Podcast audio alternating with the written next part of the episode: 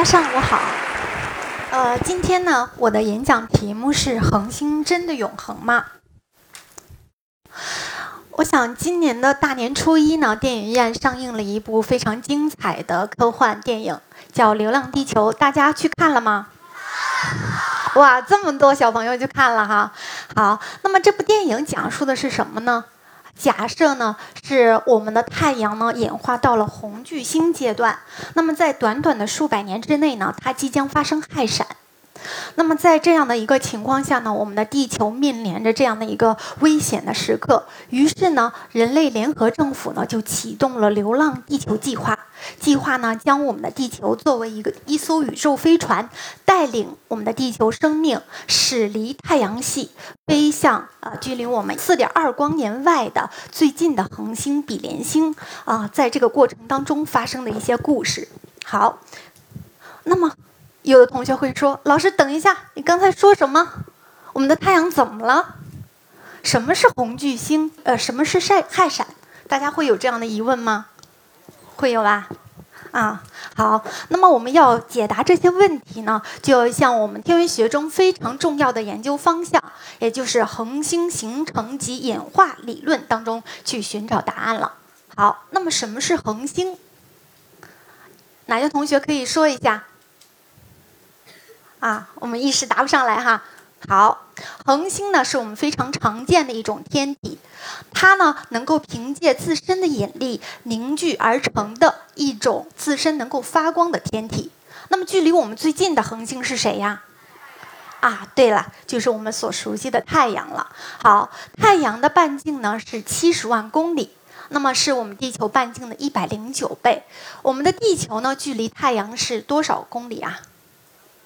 一点五亿公里啊！这个宇宙当中，我们公认的最快的速度是谁？光速是吧？是真空中的光速。即使是光以每秒钟三十万公里的速度去从太阳表面跑到我们地球，也需要五百秒的时间，也就是说大概八点三分钟。这时候呢，如果大家走到户外，看到的太阳光是八点三分钟之前太阳发出来的光。此时此刻，太阳发生了任何的变化，我们需要再等上八点三分钟才能够看得到，啊，可见这个距离还是非常的遥远哈。好，太阳的体积呢是地球的一百三十万倍，注意了，不是一百三十倍，是一百三十万倍哈。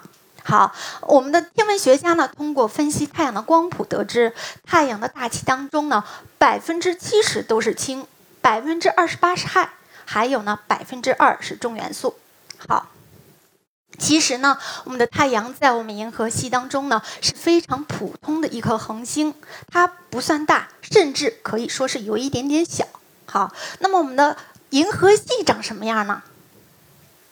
我们不知道。苏轼在《题西林壁》这首诗里写道：“不识庐山真面目，只缘身在此山中。”由于我们生活在银河系，因此呢无法跳出银河系来给银河系拍一张照片。但是呢，非常幸运，我们通过观测研究发现，哎，银河系呢，它是一个漩涡星系。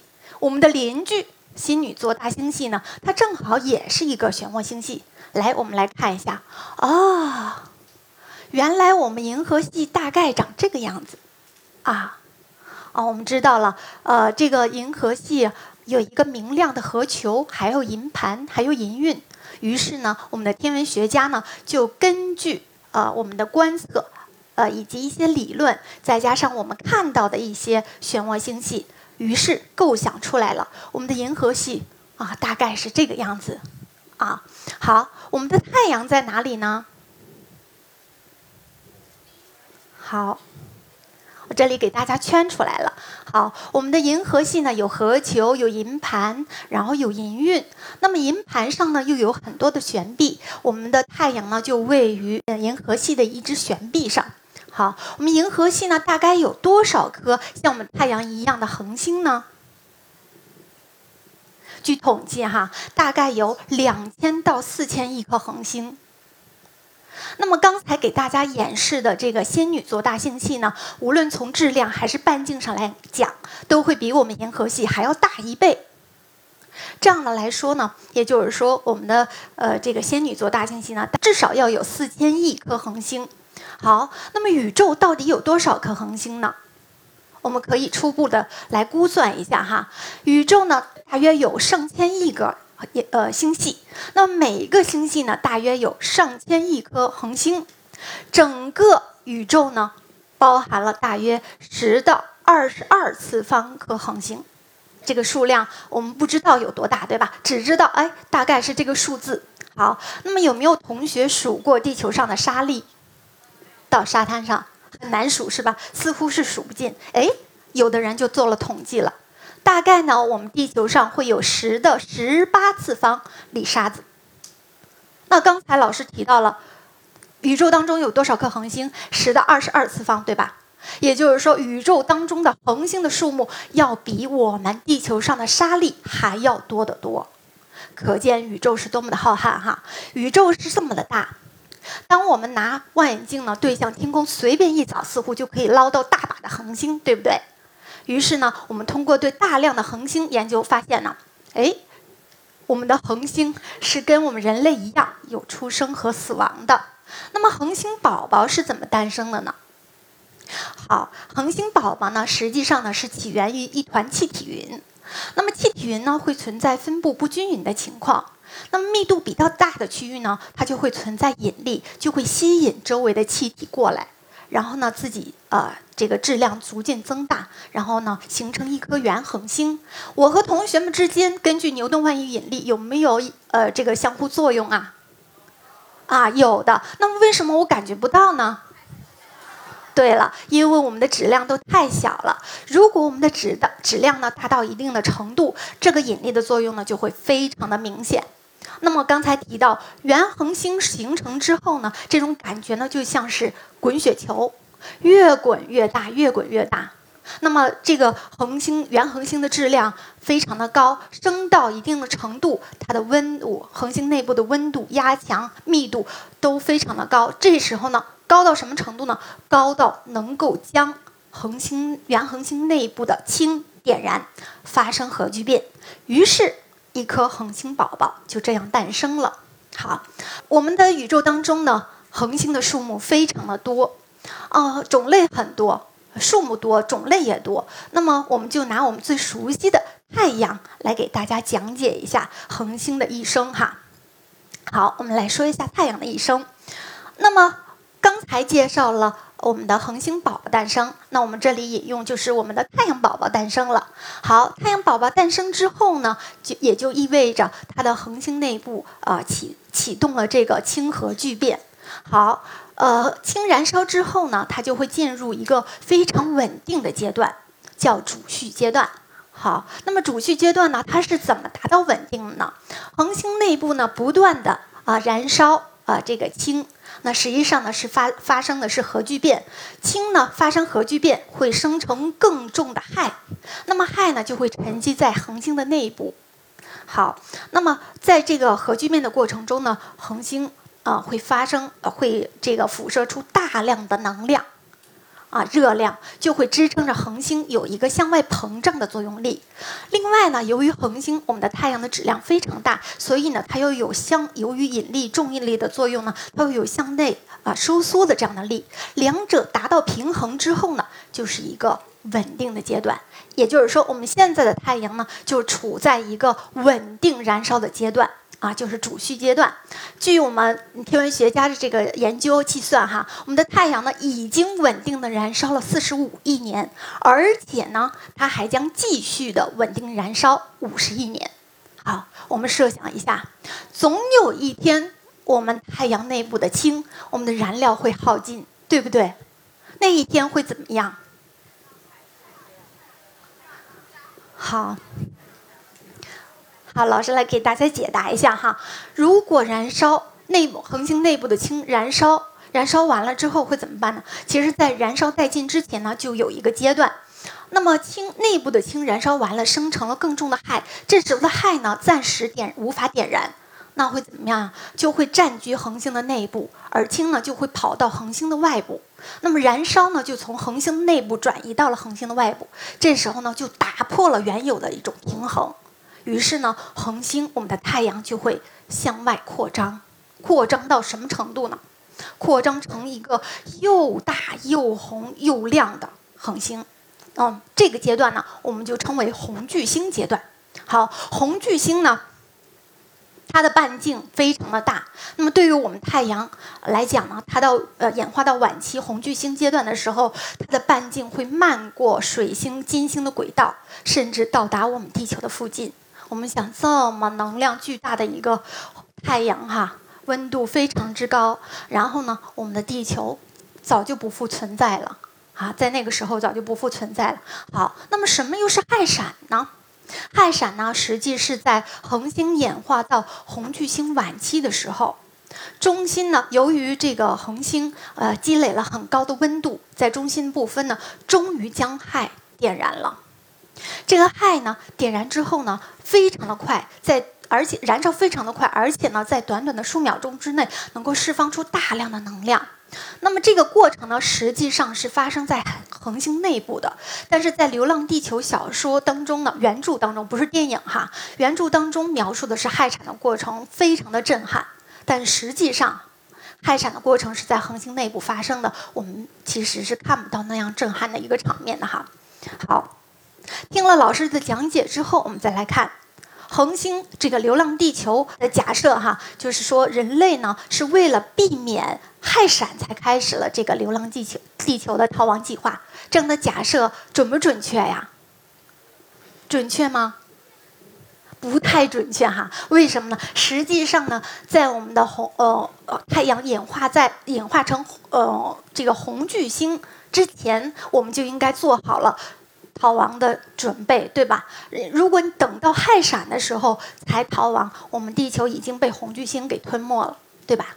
所以说呢，啊，这一点小知识啊。另外呢，刚才老师提到太阳呢还将稳定的燃烧五十亿年，其实上呢，我们并不需要太过担心。我们由于太阳年老了之后造成我们地球毁灭，反而呢，我们会。呃，我们应该更加担心，由于我们人类自己啊，这个缺乏这个保护我们地球生态环境这样的意识，而这个毁灭了我们地球。譬如说，我们不注意碳的排放量，全球温度升高，然后造成这个呃冰山融化。在我们太阳引起地球变化之前，早早的我们地球，呃，会因为我们人类的这个种种的活动而毁灭掉。所以说，保护地球还是最首要的任务。好，接下来。我们再看，现在呢，我们在回答这个问题：恒星真的永恒吗？大家有了答案了吗？有了，恒星永恒吗？啊，从这个角度上来讲呢，恒星不是永恒的，对不对？它会死亡的。那么，对于我们太阳的这样的恒星呢，它在演化到红巨星阶段呢，就象征了它濒临死亡了。好，我们天文学家呢，通过分析呢，会发现。恒星确实是有寿命的，而且呢，它的寿命跟它的质量有很大的关系。那么，对于一颗像我们太阳质量的恒星，那么它的寿命大概是百亿年量级。刚才老师说了，我们的太阳现在的年龄大约是四十五亿年，那么它老去呢，还即将有至少要五十亿年哈。好，那么对于质量大的恒星，我们看一下，如果是四十个太阳质量的恒星，它的寿命呢，仅仅。三百万年，那么对于质量小的，比如说只有零点二个太阳质量的这样的恒星，它们寿命将是两千六百亿年哈，两千五百亿年。OK，我们再来看一下我们的这个恒星哈，其实上恒星的质量呢，呃，不光是这个呃。决定了它的寿命。另外，我们可以看一下不同质量的恒星呢，它颜色也不一样。大质量的恒星呢，通常会发蓝白一点的光，哦，小质量的恒星呢，发出来的光呢偏红。好，而且呢，我们注意到这个恒星呢，它实际上不同的颜色呢，蓝白一点的光呢，它温度比较高。那么，呃。这个质量小一点的，呃，发红光的这样的恒星呢，它的温度就相对低一点。那么，我们的天文学家呢，根据这个太呃这个像太阳一样的恒星光谱的能量分布呢，又会将这个恒星分成很多不同的光谱型。那么，像老师我的主要研究方向呢，就是做像我们太阳一样的碗形的恒星。好，那么刚才提到恒星的质量决定了很多这个恒星演化的这个情况，恒星的一些状态。另外呢，恒星的质量还决定了这个恒星最终死亡之后的产物是什么，也就是恒星最终的归归宿。好，那么对于中小质量恒星，譬如说小于八个太阳质量的恒星，它们演化到晚期的时候呢，会形成一颗红巨星。好，红巨星呢，在之后会怎么样？将周围的物质抛洒出来，那么只留下中心一颗体积很小、密度非常高的星体球体哈，那么就是白矮星。那么对于大质量恒星，那么它们演化到晚期呢，会形成红超巨星，并且呢发生超新星爆炸。爆炸之后，砰一声之后呢，留下了中心非常小的核。如果是它原来的质量是八呃大于八个太阳质量，小于二十个太阳质量，那么这个核呢就会变成中子星。如果是大于二十个太阳质量，很简单，超新星爆炸之后呢，中心会留留下一个黑洞。好，如果我们有机会哈，从白矮星上抠下来篮球大小的这么一块物质，我们放在天平的一端，那么要想让天平保持平衡，天平的另一端需要就需要放上一艘航海巨轮哈，可见这个白矮星的密度之高。好，那么假如哈，假如我们有一双手可以伸到黑洞里面去掏一下，挖下来一个小球，团一团，像玻璃球这么大，那么它的质量是多大呢？等于我们的地球，非常的恐怖，是不是？好，那么刚才提到老师的主要研究方向呢是研究晚型恒星，那么研究的方法呢就是主要通过我们的天文望远镜拍摄恒星的光谱，然后呢这些呢就是恒星的光谱哈。啊这个光谱呢大家会可能会有一点这个密集恐惧症，但是但是呢我敢保证这个光谱呢已经是我能看到的最好的光谱了哈。嗯，太阳的光谱好，通过分析太阳的光谱，包括恒星的光谱呢，可以得到哪些信息呢？我们可以到得到恒星的参数，包括这颗恒星的表面温度，啊，包括恒星的温度，包括恒星的重力，包括恒星的金属含量。以及呢，我们还可以结合演化曲线得到恒星的质量、恒星的年龄，以及我们还可以呃获得恒星的速度等等哈。有了这些信息，我们就可以研究很多恒星的这个理论了。另外呢，我们还可以通过恒星的分析恒星的光谱呢，来获得恒星各种元素的组成成分，从而研究恒星以及星系的形成和演化。好。呃，我们除了可以利用国外的大型望远镜呢，非常幸运呢，我是工作在我们国家天文台兴隆观测站。那么这里是我们亚洲大陆最大的光学天文观测基地，拥有口径超过五十厘米的望远镜呢，科研级的望远镜哈是九台。好，那么这是我们基地的一幅云海的照片哈，非常的漂亮。嗯，那么我主要用的望远镜呢，就是呃其中的两台呃比较大的望远镜啊，是是我们观测基地最大的两台，也是目前我们国家已经建成的口径排名第一和第三的光学天文望远镜。那么就是我们的郭守敬望远镜和二点一厘米望远镜哈，也欢迎大家有机会到我们基地去参观学习。好，我们在基地上空呢，夜晚呢能够看到非常灿烂的星空。呃，时间合适的话，我们就可以看到这样绚烂的银河哈。实际上，如果我们仔细去看，我们就可以看到天上的星星呢分很多很多种，而且呢它颜色不一样。我不知道大家有没有注意观察哈？嗯，我想呢，如果心细的小朋友们哈有机会会看到一个非常明显的星座。是冬季最为耀眼的星座哈，这是什么星座？啊，我隐隐约约的听到了猎户座。对，哦，那么旁边的这一幅图呢，展示的是呃，我们依据希腊神话然后想象出来的一个形象啊，猎人的形象。那么上面的两颗星呢是猎人的肩膀，下面的两颗星是猎人的两条腿，中间的两颗星呢是猎人的腰带，下面还有一束是猎人的佩剑。好，我们注意到，哎，左上角的那一颗星看起来和其他星的颜色不一样，它有点发红、发黄，有没有？而且个头比较大。我们通过观测呢，发现呢，这颗星呢是一颗红超巨星，它的质量呢大约是我们太阳的十几倍。那么这颗星呢，我们估算呢，它可能有可能已经发生了超新星爆炸。我们注意到哈，下面有模模糊糊的一束团，就是猎人的佩剑，有没有？有吧？好，我们如果在山上呢，拿一个十厘米口径的小的科普望远镜，哎，后面接个单反相机，就可以拍到这样一幅景象，漂亮吗？啊？单反相机就可以哈，很小的科普望远镜。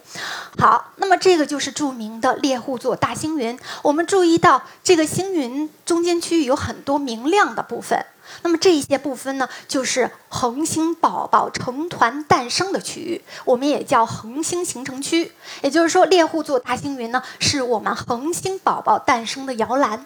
好。其实上天空当中呢还有很多漂亮的星云。刚才我们说到了恒星诞生的摇篮，我们来说一下恒星死亡的坟墓。好呢，这一颗星呢就是一颗红超巨星，发生了超新星爆炸之后留下的遗迹。那么这个就是非常著名的蟹状星云。